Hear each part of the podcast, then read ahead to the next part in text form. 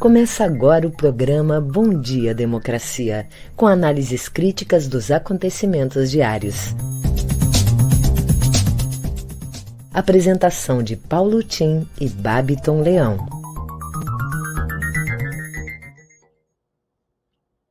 Bom dia, democracia. Bom dia, democratas de todos os quadrantes do Brasil. Bom dia, queridos internautas, telenautas que nos acompanham em nosso programa, meus caros colegas de trabalho. Hoje, dia 26 de maio, 8 horas, estamos abrindo o nosso Bom Dia Democracia. Uma quarta virtuosa para os que batalham entre feriados e fins de semana, e de esperança para os que apostam na sorte a Mega Sena pode pagar um prêmio de 80 milhões às 8 horas, sorteio na cidade de São Paulo. Maio, enfim, apenas para lembrar que é o mês da conscientização do transtorno de personalidade limítrofe. Um jornalista da Associated Press relata como é lidar com um transtorno borderline. Tem que aprender a conviver matéria hoje do G1 muito interessante, e sobre isso vamos eh, falar em seguida da importância de uma coisa que não chega a ser tratada como transtorno é, mental, mas é a monomania. Mário Sérgio Cortella falou isso hoje de manhã. É a fixação numa ideia, associado com o que Amos Oz chama que a perda da capacidade de de si mesmo, do mundo e dos outros, que é o humor, isso leva ao fanatismo. É o que nós assistimos de muita gente que defende fanaticamente o uso da cloroquina. No mês de maio, da conscientização do transtorno de personalidade, devemos considerar isso como uma hipótese de explicação para a fixação de algumas pessoas no uso da cloroquina. Bem, a propósito disso, a capitã Cloroquina foi ontem à CPI e confirmou que se concentrou em Manaus no uso do medicamento, sem indicar com precisão as fontes científicas que justificam sua crença no tratamento preventivo. E acabou contradizendo Pazuello e Queiroga. Com isso, eles serão convocados à CPI. Para ela, a imunização de rebanho não pode ser administrada, disse ela, indistintamente o que pode significar que, em alguns casos, pode ser administrada. Bem, aqui, chamando, pois, a atenção dessa concentração em foco, isso aí já levou, inclusive, muitos a muitos acidentes, inclusive de acidentes aéreos, quando há é, uma, uma concentração num foco e os comandantes muitas vezes descuidam de questões circunstanciais paralelas. Isso é fatal. Bem, aqui estamos abrindo o nosso programa Bom Dia Democracia, uma parceria do Comitê em Defesa da Democracia com o jornal Brasil de Fato e Rede Soberania, com apoio da CUT Rio Grande do Sul.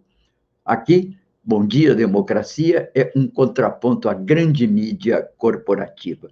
Eu sou Paulo Tim e registro todos os temas aqui tratados, comentados e respectivos links no meu Facebook, na minha fanpage. Conto nesse programa com a valiosa colaboração do radialista Babiton Leão. E aqui os principais assuntos do dia. A CPI da Covid vota hoje requerimento para convocar governadores, ex-prefeitos e a certas voltas os, os retornos de Pazuello e Queiroga à CPI. Capitã Cloroquina contradiz Pazuello na CPI. De olho no céu, eclipse na superlua vermelha de sangue e pode ser visto a olho nu. Do ponto de vista econômico, importante destacar o pronunciamento do Paulo Guedes ontem com empresários do Rio que criaram um movimento conjunto de parlamentares e empresários para o prosseguimento das reformas. E o nosso Paulo Guedes se jacta de que é chegado o momento de fazer as reformas. Levou ontem a famigerada reforma administrativa, que não acrescenta absolutamente nada e só retira direitos de servidores públicos e aponta para a reforma tributária, namorando aí o retorno da CPMF, com outro nome, claro. Enquanto isso, do ponto de vista econômico, é bom que se diga que as compras por delivery dispararam no ano da epidemia, junto com outros setores que se beneficiaram, sobretudo, de bens salário. Também a safra desse ano de grãos é uma safra recorde e poderá é, também contribuir para a retomada do crescimento econômico, que já está previsto em torno de 3, 3,5%. É verdade que sobre um patamar muito baixo, que foi a queda do ano passado. De qualquer maneira, é bom ficar de olho no que está acontecendo na economia. Pode sim haver uma relativa reanimação com esse, esse boom das commodities e esse crescimento de setores, como, por exemplo, deliveries. Matéria hoje no G1 sobre isso. Bem, vamos aqui ver, então, é, que o, quais são as manchetes aí do dia com o Babiton, né? Bom dia, Babiton. Bom dia, democracia. Bom dia, Paulo Tim. E bom dia para toda a nossa audiência. Trago agora algumas das principais manchetes do dia. No G1, o Brasil registrou 2.198 mortes por Covid-19 nas últimas 24 horas, totalizando 452.224 óbitos desde o início da pandemia. Mayra contradiz Pazuello sobre Manaus, defende cloroquina e é contestada. Polícia Federal diz ver fortes indícios de que Salles participou de esquema criminoso. Matéria-prima para 5 milhões de doses da Coronavac chega a São Paulo. Estadão. Após escândalo do tratoraço, governo muda a regra no orçamento de 2021. Depoimento de Mayra reforça a tese de omissão de Bolsonaro na crise do Amazonas. CNN Brasil. Em simulação, Tratikov indica cloroquina para bebê com febre e congestão nasal. O Globo. Para Lira, Bolsonaro vive seu pior momento enquanto Lula está no seu melhor. Jornal Brasil de Fato. Silas Malafaia triplica a dívida com União durante o governo Bolsonaro. Em bom estado de saúde, Dilma Rousseff recebe alta após exames. Jornal do Comércio. Parada desde abril, GM de Gravataí deve retomar produção em julho. Evolução de casos de Covid preocupam no Vale dos Sinos. No programa de hoje teremos a participação do professor do mestrado e doutorado em Engenharia de Produção e mestrado e doutorado em Gestão e Negócios da Unicinos, Junico Antunes, que vai falar sobre o desenvolvimento do Estado do Rio Grande do Sul, a centralidade da tecnologia, inovação e educação. Em seguida, eu volto com o Boletim Coronavírus, trazendo os números da vacinação aqui em Porto Alegre. É com você, Paulo Tim. Obrigado, Babton, obrigado. E o Malafaia, não é? Que é o grande conselheiro, talvez a figura eminência parda, né? Dessa sombra do poder do Palácio do Planalto, o nosso Rasputin, ele vai aumentando a sua dívida, né? E aumentando o seu patrimônio junto com outros grandes eh, bispos e próceres de alguns cultos. Lamentável. Bem, se você gosta de fenômenos do cosmos, hoje está tendo eclipse, não é? Da superlua de sangue. Entenda o que causa esse fenômeno, lendo aí no G1, na agenda de hoje, aparece uma boa explicação. E começou agora, 7h44. Se você correr por aí na janela, ainda poderá ver até às 8h25 e fase parcial até 9 horas e 52 minutos. Importante, mostre para os meninos, é sempre uma coisa interessante. Isso já no passado era um fator de grande alvoroço nas populações primitivas, porque eram indicadores que anunciavam, enfim, ou catástrofe ou boas novas. Interessante. Bem, a OMS realiza também a sua 74ª Assembleia Mundial de Saúde, alertando por quê? Para o risco de novas epidemias. Os países que participam da MS estarão reunidos até 1 de junho na busca de soluções para a atual crise sanitária mundial. Matéria tratada pelo Brasil de Fato, que eu recomendo de hoje. Bem, vamos adiante. No Equador, tomou posse o novo presidente, um liberal conservador, né? O Laço. Ele é um liberal conservador, mas com ideias arejadas, nada comparável com a extrema-direita, que hoje ocupa um lugar de destaque no Brasil e um lugar de destaque em outros países inomináveis, até no resto do mundo, né? Porque é preocupante essa onda neoconservadora de extrema-direita que vem varrendo a humanidade e agarrando-se em princípios que, na verdade, são palavras de ordem da modernidade, como ser livre, mas não compreende que eu sou livre porque sou servo da lei.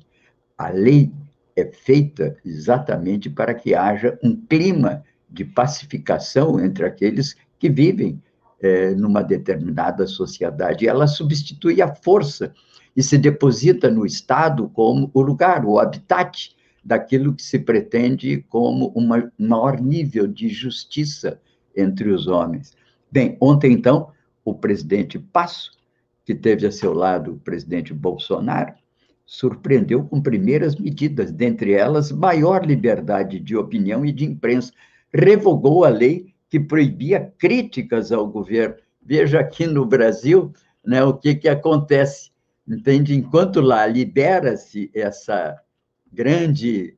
Né, e é importante que se faça isso, aqui no Brasil cada vez mais o governo persegue aqueles que o criticam. Celso Barro já está na mira até, parece que até do Supremo, com relação a algum. A da CPI é um sociólogo que é colunista na imprensa nacional, com artigos na Folha, no Estadão.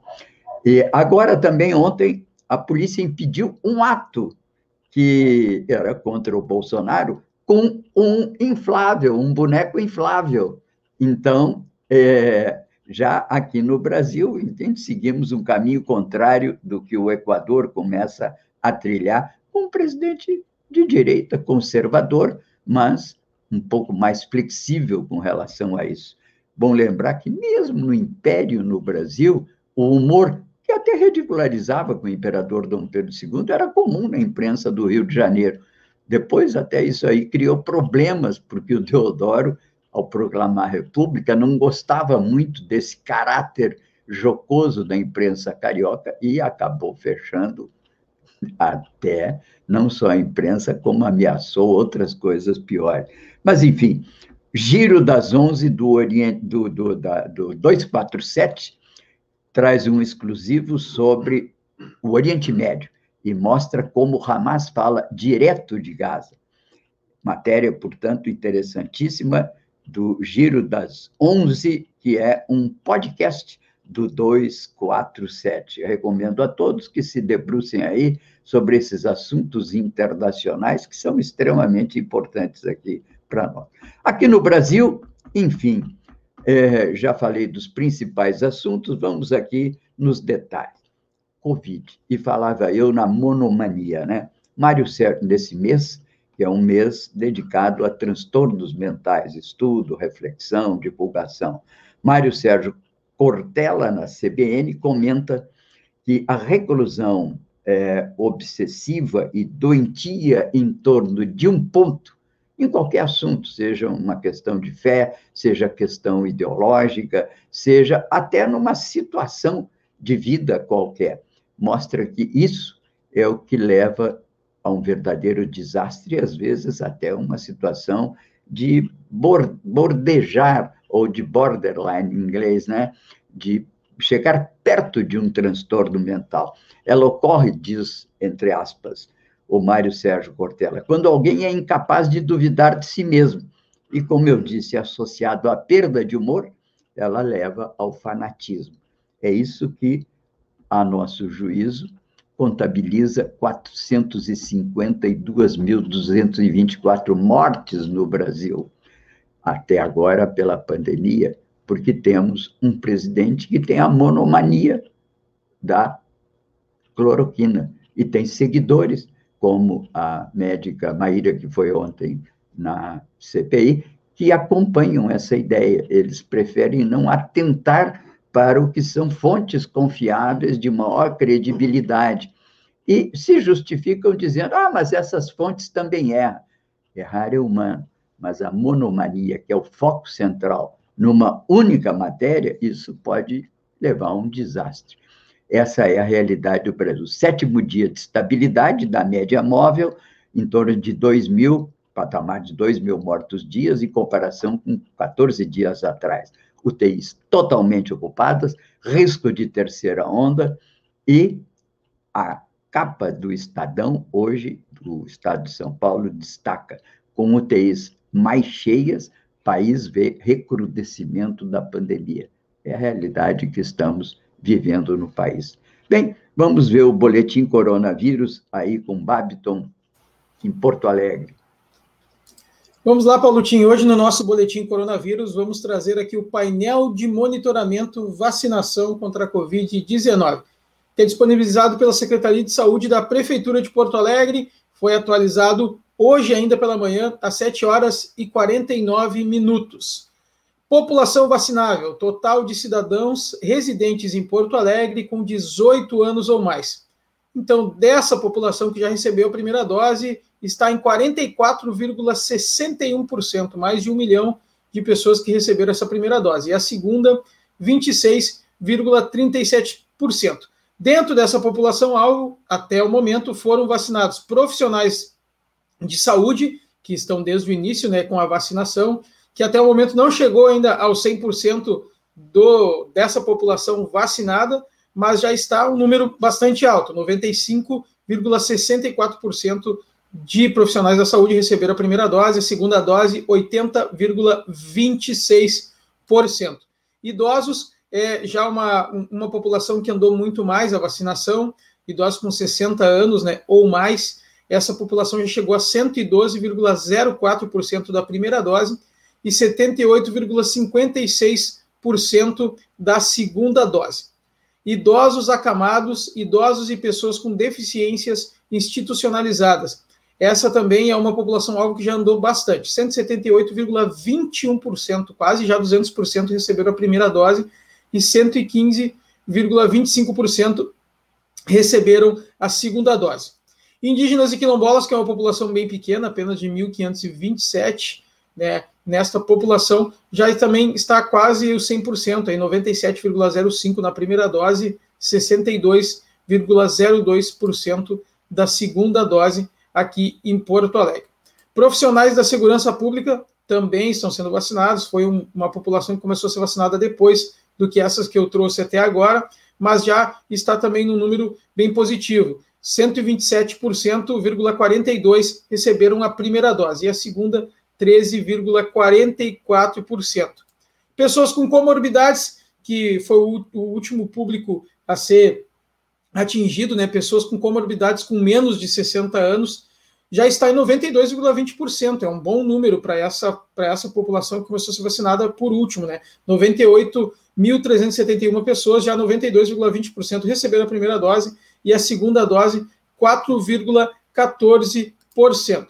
Gestantes e puérperas também estão sendo vacinadas, e esse aqui já é uma população que recebeu pouco até o momento, porque a primeira dose apenas 15,26% ah, receberam a primeira dose e a segunda 0,12%. Esses são os números, então, da vacinação aqui na capital gaúcha, e em seguida eu volto com as notícias locais. É com você, Paulo Tim. Ok, ok. Vamos aos grandes números da pandemia no Brasil, né? Temos 44 milhões de vacinados, pelo menos com a primeira dose. E temos 16 milhões de infectados com coronavírus. Isso dá uma soma de 60 milhões de brasileiros que já são portadores de uma relativa imunização. Se vacinarmos uma média de um milhão de pessoas por dia, somados aos novos infectados pelo vírus, o que é inevitável, e desde que, claro, não entremos aí no abismo de uma terceira onda com o vírus africano, com o vírus indiano, perdão, Em final de agosto, teremos elevado esse número para 120 milhões. 120 milhões é um pouco acima de 50% da população total do país. Com isso, claro, temos uma esperança que estaremos perto da imunização de rebanho, mas ainda falta um bocado e temos que acelerar a vacinação. As autoridades prometem que haverá vacina. De certa maneira, temos que sim respirar aliviados, porque estamos num curso de imunização no país e isso nos deixa aliviados. Mas, claro, desde que consigamos superar esse risco da terceira onda, que hoje é advertido por vários infectologistas. Bem, enquanto isso, aumenta o indicador de alguns estados no Brasil, tanto de casos como de óbitos. E há baixos indicadores de afastamento sanitário, segundo a Universidade de o que aumenta a taxa de transmissão, óbvio, é lógico. Por quê? Porque já começa a haver um relaxamento da população, explica-se por várias razões, dentre outras, o mau exemplo dado pelo presidente da República, com promoção de aglomerações e motocicletas, moto, moto, como é que ele chama? Motocarriatas, uma coisa. É um, tem, ele não faz isso no Equador, lá ele não faz, lá ele usa máscara direitinho, né? Mas a taxa de transmissão, então, em decorrência desse relaxamento do afastamento, faz com que suba essa taxa, que era na semana passada de 0,91, passa agora para 1,02. Matéria da, do G1, da Globo, que está aí indicado na nossa fanpage, para quem quiser conhecer e ler, e assistir, inclusive, uma matéria trazida pela Globo News. Enquanto isso, a Anvisa autorizou os testes com humanos do soro anti-Covid do Butantan, ainda tudo em fase de teste. E o pesquisador da Universidade Estadual de São Paulista, que é a Unesp, de Botucatu, vice-presidente da Sociedade Brasileira de Virologia, chama-se ele João Pessoa Araújo Júnior, anunciou a descoberta da P4, uma nova variante do coronavírus, influenciada com uma amostra do município de Mococa, no interior de São Paulo. Ainda não é possível saber se essa variante é mais contagiosa ou perigosa do que o vírus comum. Matéria de hoje também do G1 é recomendado. No Rio, um passageiro vindo do exterior se encontra em observação sobre a variante da Índia. Com isso, já temos ocorrências em Maranhão, Pará, agora, bom, já uma indicação em São Paulo, e agora é essa do Rio, que deixa todo mundo preocupado. Mas, no Jornal Nacional de ontem, a Globo mostra que a Fiocruz retoma a produção da vacina da AstraZeneca, já que chegaram os, os insumos indispensáveis com isso. Com a matéria-prima, que chegou, aliás, da China no sábado, a fundação pretende fabricar 12 milhões de doses. Como eu disse, para nós vacinarmos nos próximos 60 dias, a razão de um milhão por dia, entende? Os brasileiros, precisamos ter não só 60 milhões de doses, temos que ter 120 milhões de doses, porque temos que ter duas doses para cada brasileiro.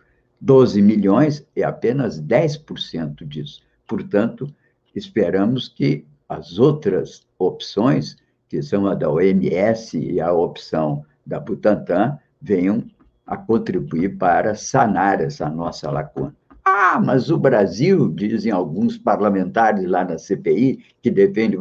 Daqui a pouco o Brasil vai estar exportando vacina. Eu sei, é lógico, todo mundo sabe, daqui a pouco vai haver uma super oferta até de vacina no mundo. Por enquanto não tem. Os países desenvolvidos compraram, porque são previdentes, estão acostumados com planejamento e devem contas a seu eleitorado por um nível de consolidação democrática, talvez maior e mais efetiva que o terceiro mundo, acapararam, dominaram as vacinas. Praticamente as vacinas estão nas mãos deles e tem um número de vacinas muito maior do que precisa. Daí porque cartas, entende, aqui, ofícios e apelos de governadores, prefeitos, a várias é, instituições do mundo, inclusive ao presidente Biden, União Europeia, para que mandem as vacinas para o Brasil. Tudo porque há uma insuficiência de vacinas, porque essa é a questão central do Brasil. O governo, preocupado com a cloroquina, achando que a cloroquina ia resolver o problema, não se preocupou prioritariamente com as vacinas e fica dando desculpas, oh, B. Na verdade, nós estamos correndo atrás da máquina, né? O café da manhã do grupo Folha UOL trata dessa matéria e mostra como o impacto da pandemia, também dos presídios, se torna particularmente agora é, crítica. O coronavírus agravou a situação que era precária e cadeias marcadas pela superlotação e falta de condições de higiene são um outro foco de contaminação e grandes perigos para a população brasileira. Vamos ao Babiton para que ele nos traga as notícias locais. Vamos lá, Babiton. Vamos lá, Paulinho. Vamos trazendo então as notícias locais aqui no Jornal do Comércio. Evolução de casos de Covid preocupam no Vale dos Sinos. Um novo levantamento realizado pela Universidade Fevale apontou que a pandemia da Covid-19 não se encontra mais em queda na região do Vale dos Sinos, mas sim em estabilização. Porém, essa estagnação ainda se encontra em um nível alto e, somada aos indícios de agravamento da pandemia em outras regiões do estado e com a possibilidade do disparo dos casos em Porto Alegre, pode ser o prenúncio de uma nova onda, conforme avaliaram os pesquisadores. Ex-presidente Dilma deixa o hospital e exames nada registram, informa assessoria. A assessoria de imprensa da ex-presidente Dilma Rousseff informou ontem que ela já está em sua residência em Porto Alegre após sofrer um mal-estar. A petista realizou exames no Hospital Moinhos de Vento, na capital gaúcha. Segundo a assessoria, Dilma teve alta por volta das 15 horas e 30 minutos de ontem e está em bom estado de saúde. Nada foi registrado nos exames feitos sob a supervisão do médico Paulo Caramori, informou a assessoria. Jornal Correio do Povo. Rio Grande do Sul recebe nova remessa de vacinas da AstraZeneca e da Pfizer nesta quarta. Uma nova remessa de vacinas contra a Covid-19 chegou no começo da manhã desta quarta-feira ao Rio Grande do Sul. Trata-se de um lote com 353.250 doses de Oxford AstraZeneca que desembarcou no aeroporto Salgado Filho, na zona norte de Porto Alegre. Este é apenas o primeiro lote do dia de vacinas que o Estado recebeu. No final da tarde, às 18 horas e 15 minutos, uma segunda remessa com 37.400 doses da Pfizer também deve chegar ao território gaúcho, totalizando 390.650 imunizantes contra o coronavírus. Em seguida, eu volto trazendo a interatividade aqui dos nossos ouvintes. É com você, Paulo Tim. Pois não. Osanas, a nossa presidenta Dilma, e votos de que, enfim, melhore, permaneça bem sua presença é importante no cenário político nacional. Bem, aqui destaco um personagem que é um antipersonagem do dia, né? o general Pazuello. Ele vai ser reconvocado pela CPI, muito, aliás, a propósito das suas atitudes nos últimos dias, né? Ele compareceu a uma, um ato político no Rio de Janeiro, provavelmente será punido. Sobre essa atitude dele, restam muitas dúvidas e controvérsias. Para uns, ele deve ser punido para manter a regra do, da, do regulamento disciplinar do Exército, o RDE. Quem passou pelo Exército, como eu, sabe da importância do RDE. Para outros, acham que ainda vão passar uma mão por cima dele né, e deixar o caso pelo dito, como, aliás, o Mourão diz, ele vai para a reserva daqui a pouco e isso aí vai ser esquecido. Mas, na verdade, acho eu, tenho aqui uma opinião pessoal, que eu acho que isso aí foi calculado. Ele provocou uma situação para se vitimizar com vistas a passar da reserva, a reserva, e com isso reeditar o que o Mourão fez. Mourão também fez pronunciamentos políticos indevidos quando estava nativa, foi punido e com a ida para a reserva e virou líder militar. Agora há entre os militares, sobretudo da extrema direita, uma ideia de ocupar o espaço político. Eles têm uma visão muito crítica. Lembra aquilo, né, do general Heleno sobre o Centrão? Se pegar, se gritar pega ladrão, não sobra nenhum. Agora eles estão mudando de opinião até se consolidarem. Eles têm ideia de formar um grupo. Isso aí foi isso não é teoria da conspiração, é um entendimento de um grupo ideológico. Esse grupo se fortaleceu muito naquela ida para o Haiti, tiveram horas e horas para conversar sobre isso, e eles estão tentando ocupar um lugar que seja um lugar legal, que não é proibido, é perfeitamente legal. Então, agora estão conseguindo, tem inúmeros militares, tanto da, das polícias militares quanto das Forças Armadas, que se lançam à vida pública. Eles esperam, com isso, renovar os quadros políticos e ocupar um lugar central. O único problema é que eles professam ideias de extrema direita. Esses não são os tenentes daquela década de 20 que apoiaram a Revolução de 30, que eram progressistas, vinham ainda daquela tradição republicana, positivista de Benjamin Constant. Esses agora estão atrás disso, eles podem se comparar com uma concepção do século XIX, não convivem com o contrário, não têm ideias desenvolvimentistas e não lutam por um Brasil soberano e independente com um lugar afirmativo no cenário nacional. Entram como subsidiários à hegemonia americana e acham que isso é o correto nos dias de hoje. O Brasil, de fato, traz uma matéria muito boa sobre o Pazuello hoje, dizendo que vem de uma família suspeita, é um militar humilhado hoje, tem uma obra muito irregular, condenável certamente no Ministério da Saúde, e sugere aqui que se conheçam essas polêmicas em torno de um currículo muito controverso, né? E que hoje está em investigação eh, na Procuradoria-Geral e até na Polícia Federal.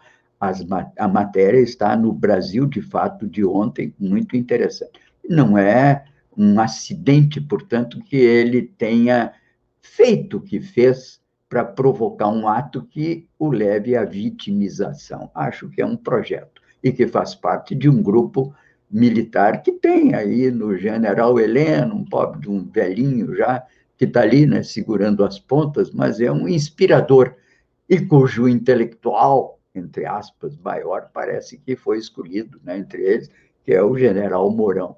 Enfim, tudo isso como parte de o que um coronel dissidente do Exército, fala o Marcelo Pimentel, de um partido militar que resolveu ocupar o lugar da vida civil no Brasil. Fiquem, portanto, atentos, porque esse é um assunto que vai ocupar muitas das páginas da imprensa nacional. Arthur Weintraub, ex-assessor de Bolsonaro, também será chamado na CPI, e governadores e prefeitos que estão sob investigação por suposta malversação de recursos enviados pelo governo federal para o combate à pandemia também serão chamados. Isso para atender a bancada governista da CPI, que pretende, com isso, uma manobra diversionista para deslocar o foco, que é o foco principal da responsabilização pelo governo no tocante ao enfrentamento. E a pergunta é sempre essa: cadê o plano? Onde é que está escrito o plano de enfrentamento à pandemia quando ela se tornou é, oficial a partir da declaração da Organização Mundial da Saúde. Cadê, cadê o documentinho que tem lá o conjunto de ações do governo com planos vetoriais, setoriais, de infraestrutura, recursos humanos, vacina? Não existe, porque o governo, esse governo não acredita em planejamento, ele acredita em mercado e imunização de rebanho para a pandemia. Essa é a verdade porque a imunização de rebanho, segundo eles, aceleraria a retomada da economia. Claro, um saldo de mortes, que é o que nós estamos vendo, né?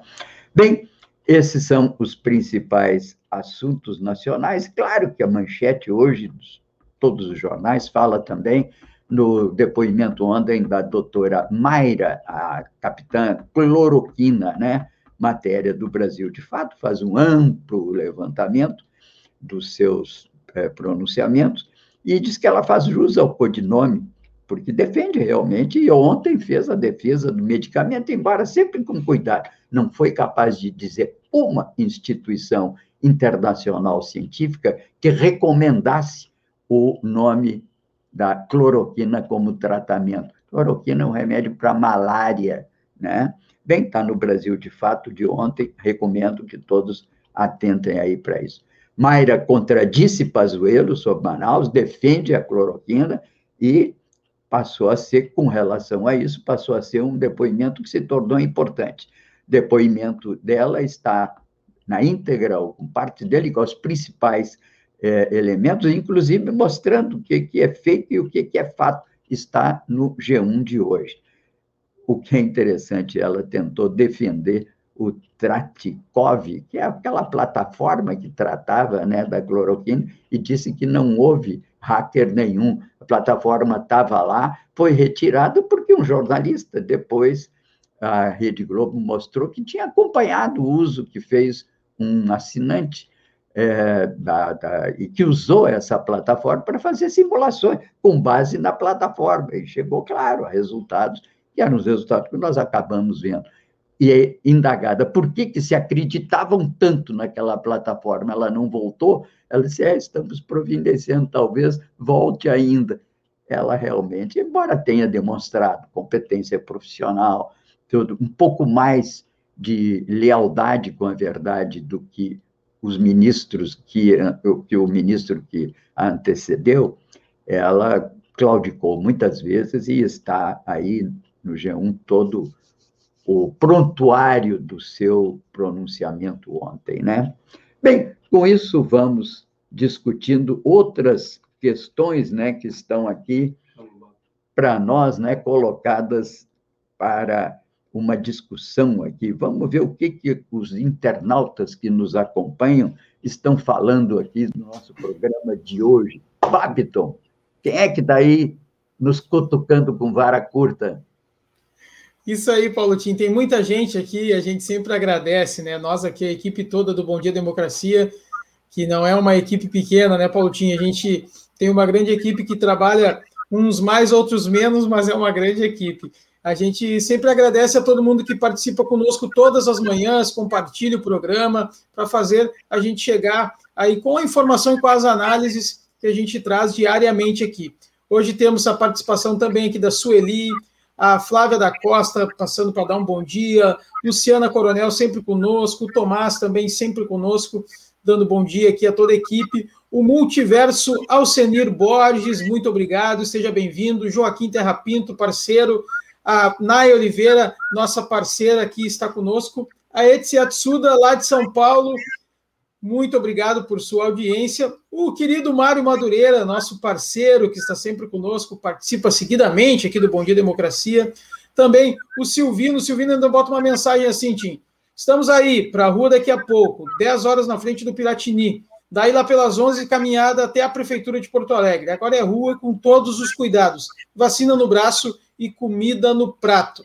Bem como trouxe semana passada o deputado Valdeci Oliveira aqui trouxe né, essa frase: vacina no braço e comida no, braço, no prato.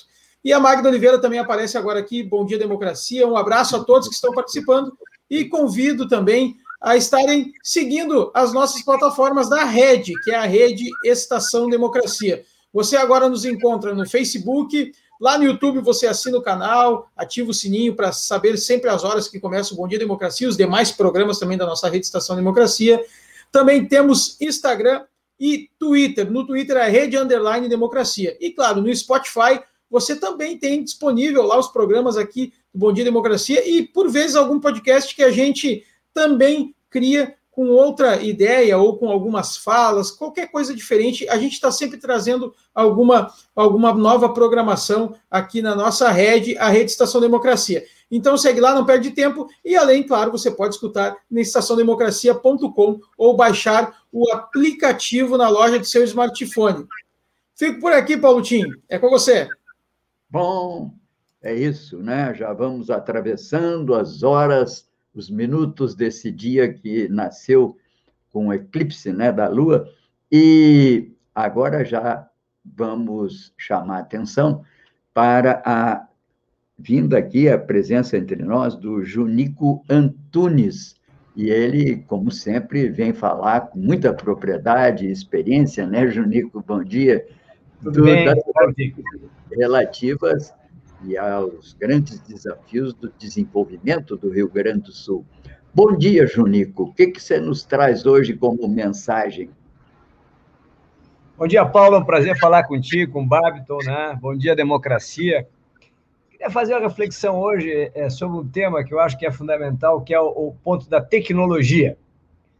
É, como é que o Rio Grande do Sul, particularmente, é, e o Brasil, de maneira geral, vai vencer essa ideia de cada vez mais comodização e primarização da economia? É, evidentemente, o Rio Grande do Sul está uma situação muito diferente do Brasil, a nossa economia é muito mais diversificada. E aí, Paulo, a ideia é fundamental entender um pouquinho aí com as pessoas que estão aqui, o que é tecnologia, essa coisa tão é, complicada. Então, há muito tempo atrás, conversando com o doutor Bautista, ele me disse o seguinte, Unico, tecnologia é simples, tia. Tecnologia é a maximização da utilização dos recursos abundantes, porque os recursos abundantes são baratos, e a minimização dos recursos escassos porque os recursos escassos eles são caros. Então, na verdade, você projeta a tecnologia, é, é, é, quando a tecnologia é autônoma, visando realmente é, utilizar os seus recursos abundantes. Então, na época, o doutor Bautista desenvolvia o programa, a ideia, o debate né, do, uh, da bioenergia. Por que a bioenergia é importante no Brasil? Por que nós temos que usar a variedade da Amazônia? É simples porque a gente tem, é, tem, tem sol, né? tem água, tem terra. Então, se você coloca tecnologia em cima desse negócio, você vai utilizar de maneira espetacular a nossa estrutura bioenergética. Então, na verdade, esse ponto é um ponto importante. A gente compreender que a tecnologia ela está no ambiente econômico, ela não é um negócio dos uh, fora, estratosférico, é um negócio que está no mundo real. Muito bem. E a tecnologia se desenvolve autônoma a partir sempre, Tim, de elementos baratos da economia.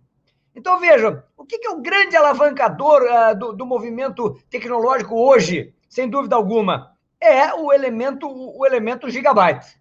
Um gigabyte, um hardware, custava 170 mil dólares em 1980. Repito, 170 mil dólares. Hoje, um gigabyte custa 0,03 dólares. Então, veja, quando você pega um, smart, um smartphone como esse, eu me lembro da minha terra, lá em Rosário, eu lá precisava ter um rádio, o smartphone tem um rádio. Eu lá precisava ter uma máquina fotográfica que era complicada para fazer uma fotografia. Aqui eu tenho a máquina fotográfica. Precisava ir à telefônica para ligar. Aqui tem, tem, tem, tem um telefone. Isso aqui tem um sem número de questões, aqui tem máquinas calculadoras, etc. Por que, que isso aqui está concentrado aqui? Porque o gigabyte ah, custa 0,03. Então, como dizem os economistas, como eu tenho realmente um gigabyte, que a coisa custa muito barato, esse elemento tem que estar pervasivo na sociedade. Pervasivo a cidade, é, é a palavra, o economês complicado, para dizer o seguinte, que isso aqui vai estar em toda a sociedade. Vai estar em toda a sociedade porque é barato. Então, pessoal, o que o Rio Grande do Sul precisa cada vez mais é pensar é, muito pesadamente no tema da tecnologia e do tema da inovação para utilização. Por exemplo, se você analisa, por exemplo, a produção de arroz gaúcha, que é muito boa, você olha lá, parece que os produtores estão sozinhos na produção, na produção de arroz. Né? Mas, na verdade, por trás dessa produção de arroz, Paulo, tem Embrapa, tem o IRGA e assim sucessivamente. Então, nós precisamos sempre de instituições tecnológicas, de ideias tecnológicas. E o que fazer nessa sociedade da informação? Nós já não estamos mais na sociedade industrial, nós estamos na sociedade da informação. Nós precisamos entrar forte, pessoal, nesse mundo, seja através da, da estrutura de veículos elétricos, seja através de novas empresas que já nascem no sistema informacional, seja também, não menos importante, a aplicação desses custos baixos na nossa indústria tradicional, que é variada, na indústria de calçados, de imóveis, metal mecânica, máquinas agrícolas e assim sucessivamente. Mas nós temos um gargalo, Paulo. Um gargalo gravíssimo no estado do Rio Grande do Sul, que é o quê? Para isso, nós precisamos de educação de alto nível. Nós precisamos retomar o Anísio Teixeira, nós precisamos retomar o Darcy Ribeiro, a escola de oito, de oito horas, nós precisamos retomar o Paulo Freire, nós precisamos retomar os novos educadores para que a nossa educação seja uma educação crítica, é verdade. Mas não existe educação crítica no mundo informacional se ela não tiver ligado com educação de ciência, educação de tecnologia, com infraestrutura, com condições para que os mais pobres, desde muito cedo, tenham capacidade né, de, de trabalhar de maneira inclusiva nessa sociedade de informação, que possam gerar empreendimentos, que possam contribuir conosco na solução dos maiores problemas, dos maiores problemas sociais. Então, essa reflexão eu gostaria de fazer. Desenvolvimento não existe sem tecnologia e inovação, e tecnologia e inovação não existe sem uma sociedade preparada em educação, não só da parte crítica, mas também agora em ciência e tecnologia e inovação. Era isso que eu gostaria de dizer hoje, Paulo, agradecendo sempre a ti e ao canal, uh, ao canal, uh, à Rede Estação Democracia, uh, por essa oportunidade. É, perfeito. Você sempre em cima, né, na mosca, né, hoje, Nico, e chamando a atenção dos dois vetores para que a gente consiga superar essa condição é, de subdesenvolvida, dependente que encontramos, né, é, que é educação e desenvolvimento. E no desenvolvimento, a ênfase em tecnologia e inovação. E essas coisas, às vezes, são simples. Uma pessoa, um profissional que você até conhece, que é o Renato Oliveira, ele tem um texto muito interessante sobre o que, que determinou o sucesso dos portugueses nas grandes navegações. E ele diz, é muito simples, eles associaram alguns instrumentos náuticos, como, por exemplo, até a vela, né? E a, e a própria embarcação, a cartografia, que eram duas coisas que andavam soltas, né? E juntaram essas duas questões. Tudo começou num lugar em Portugal que se chama a cidade de Tomar, ainda no século que foi o século 13, 14, que fica perto de Coimbra. Depois foi para o sul de Portugal, para a escola de Sagres. Ele chama a atenção dessas coisas, e eu acho que muitas vezes até é juntar elementos que já estão disponíveis para deflagrar uma inovação tecnológica. Acho isso muito importante, você chama atenção. Mas eu ia aproveitar, Junico, hoje estamos com um pouco mais de tempo aqui, porque um, quando eu era menino, jovem, havia uma grande polêmica no Brasil, né?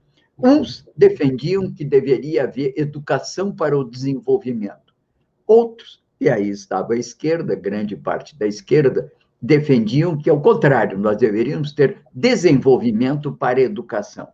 Passaram-se os anos e as coisas foram mudando um pouco. Né? Uma das coisas é que se mostra, por exemplo, o sucesso da Coreia do Sul com educação.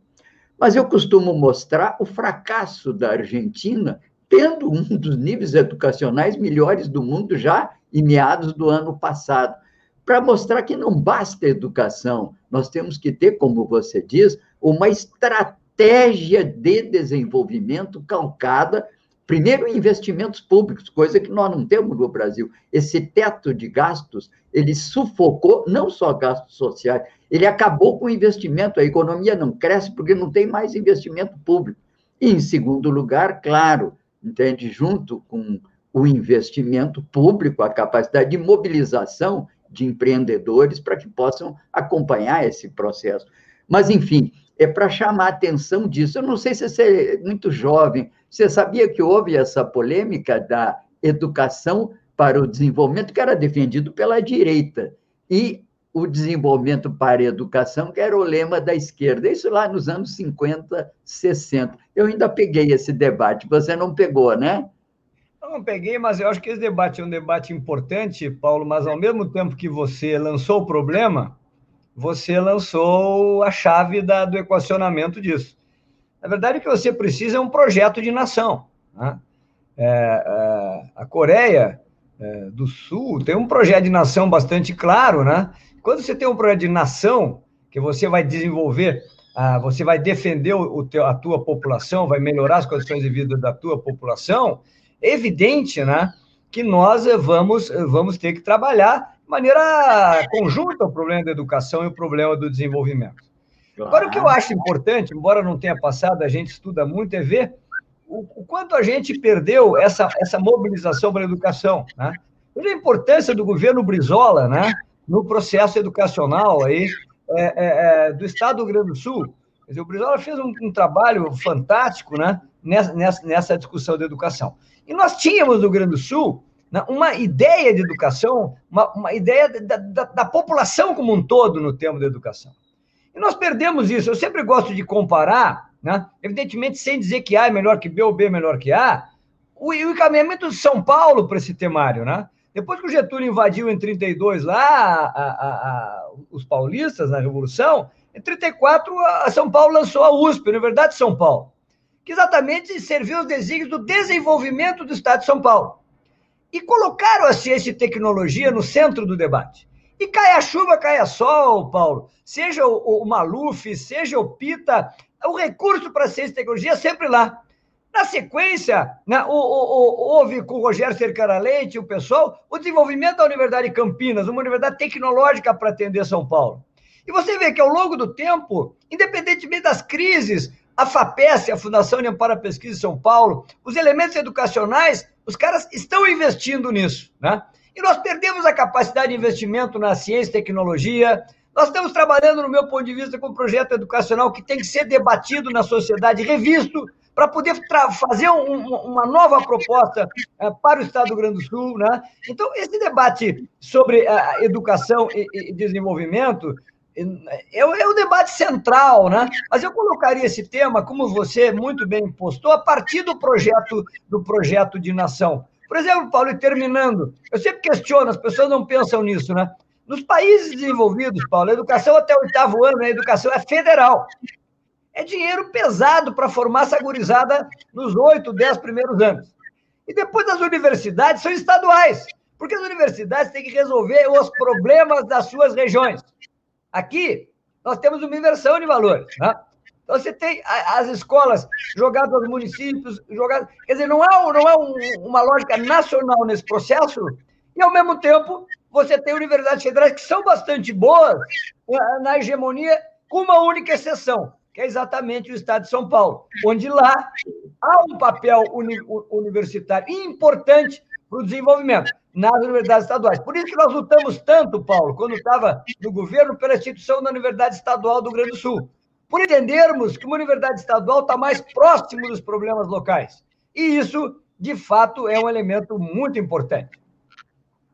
É um debate interessantíssimo, mas você tem razão. Projeto de nação, papel do Estado na promoção do investimento, para isso, temos que ter liberdade para que o Estado tenha capacidade de investir. O governo hoje está completamente manietado. Eles inventaram o teto e agora estão às voltas com o teto que inventaram, porque já bateram no teto e não conseguem sair do imbróglio que inventaram.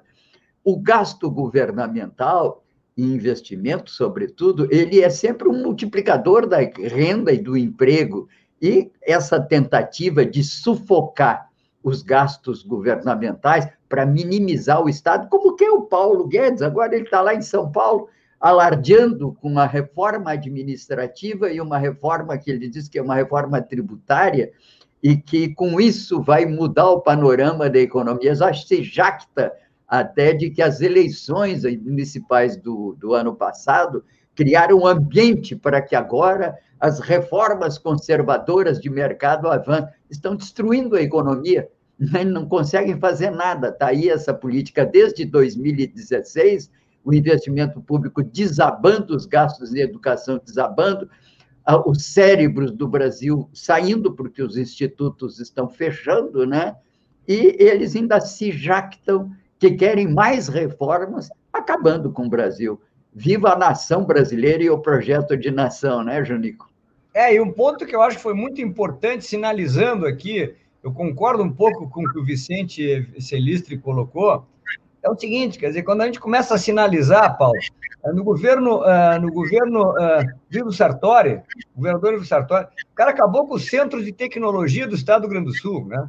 com o Cientec, com a, com a, com a FEPAGRO, com, com a Fundação de Economia e Estatística. Quer dizer, quando você é, é, vai, vai pegando o instrumento do Estado. Eu, eu me preocupo um pouco com o Brasil, mas também no Rio Grande do Sul, para mostrar o seguinte: esse elemento, né, Paulo, é um elemento muito importante, nós temos que reverter esse processo, né, que agora segue né, com a privatização da Corsan, com a possibilidade de privatização aí na sequência do Banrisul, que nós temos que alertar muito esse, esse processo, como fez num, num, num, num live agora aí o, o Heitor Chu, que, que é deputado estadual, deputado federal, nós temos que trabalhar pensando em reconstruir essa coisa, essa coisa do instrumento do Estado, instrumento de planejamento, de educação, só que sob base da sociedade informacional, Paulo, do século XXI. Né? Nós temos que ser os portugueses que o Renato falou no Rio Grande do Sul do século XXI. Nós temos que reconstruir a ideia do Estado do Rio Grande do Sul que está fragmentada e jogada às traças sem planejamento, sem visão de longo prazo, sem visão de inovação, tecnologia, muita educação, distribuição de renda, nós não vamos conseguir fazer nada por esse Estado para que ele realmente, de fato, melhore no médio e longo prazo. Sem dúvida, Junico, muito bem. Muito obrigado aí mais uma vez pela tua presença, sempre muito produtiva e que, enfim, estimula esse debate, né? E hoje trouxemos aqui esse debate sobre educação e desenvolvimento e chamando a atenção desse fato que o Junico hoje aqui se dedicou, que também não adianta pensar só em educação, nós temos que ter um projeto, temos que ter um projeto de nação, um projeto de Estado, um projeto de, de tecnologia, desenvolvimento, de investimentos públicos, de instituições e de gente, para que aí a educação encontre nesse estuário o seu lugar capaz de promover o desenvolvimento nós sabemos e vemos aqui ao lado da Argentina, né? Nos anos 50, tínhamos dois grandes países que prometiam ser potências mundiais do pós-guerra, né? Porque depois do pós-guerra, o que, que sobrou? Tirando a União Soviética vitoriosa do lado oriental, nós tínhamos aqui os Estados Unidos, Argentina e Brasil. E a Argentina estava na frente do Brasil, já tinha resolvido o processo educacional e ainda tinha, naquela época, petróleo, carne e trigo para exportar e vivia uma situação favorável de balanço de pagamento. Pois é, isso era os anos 50. Conseguiram destruir com os nossos projetos de nação em benefício de uma suposta economia de mercado que nos reduziu gradualmente a essa condição de exportadores entende, do século XIX exportadores de matérias-primas e produtos agrícolas. E aí, as nossas populações que cresceram na abundância, hoje, por exemplo, na Argentina, mendigam com doutorado pelas ruas do interior e de Buenos Aires. E nós, aqui no Brasil, caminhamos para isso. Eu já sou de uma geração que tenho filho com doutorado desempregado, e não sou só eu. Enfim, para isso precisamos um projeto de nação. Muito obrigado, Jonico. E vamos obrigado. aqui encerrando o nosso programa de hoje. Agradeço aqui aos nossos, aos meus colegas de trabalho, que é o Gilmar, que não é Mendes, é Santos, e ao Babiton, que está aí. Babiton tem recebido, Babiton, muitos elogios à sua performance aí, entende? No comando aí dessas é, essas é, intervenções suas. Muito bem, mas eu também me parabenizo por termos um profissional tão competente, jovem, e que certamente promete muito. Ficam aqui as nossas pegadas, né? Para que ao longo da sua profissão você siga adiante, né? Muito bom, muito obrigado a vocês e vamos encerrando a nossa programação dessa quarta-feira. Essa é uma quarta-feira de outono, aqui meio frio, aqui até ali no litoral, na serra, então está pior. Mas queria, antes de fechar, lembrar que hoje nós temos aqui um debate né, é, promovido pelo Comitê Popular, é o Oscar Plentes que me manda aqui, né? Não deixem de participar. Necessidades do sistema de saúde na pós-pandemia e novos direitos gerados. Está aí o card para que vocês possam acompanhar. Cumprimentos aí ao caro querido Oscar Plentes e também a todos os participantes que com ele trazem a vocês esse debate hoje. Muito obrigado a todos e o convite para amanhã estarem aqui conosco às 8 horas da manhã, amanhã, quinta-feira, sempre não é promissora, porque perto do fim de semana, né? Um abraço para vocês. Tchau. O vírus não tem ideologia. O vírus não tem religião. Ele simplesmente segue seu caminho, implacável, sem descanso. Para vencê-lo, Precisamos esquecer nossas diferenças e saber que as nossas armas são a ciência, a informação e as nossas atitudes. Estamos numa guerra e, querendo ou não, somos todos soldados. Em nome de todos que você ama, faça a sua parte. Cadastre-se em portaldavacina.com.br, tenha acesso a informações apuradas e saiba quando e onde a vacina vai chegar na sua região e as datas de vacinação para cada grupo de sua família. Portal da Vacina é o Brasil todo conectado para pôr um fim na pandemia. Apoio Comitê em Defesa da Democracia e do Estado Democrático de Direito.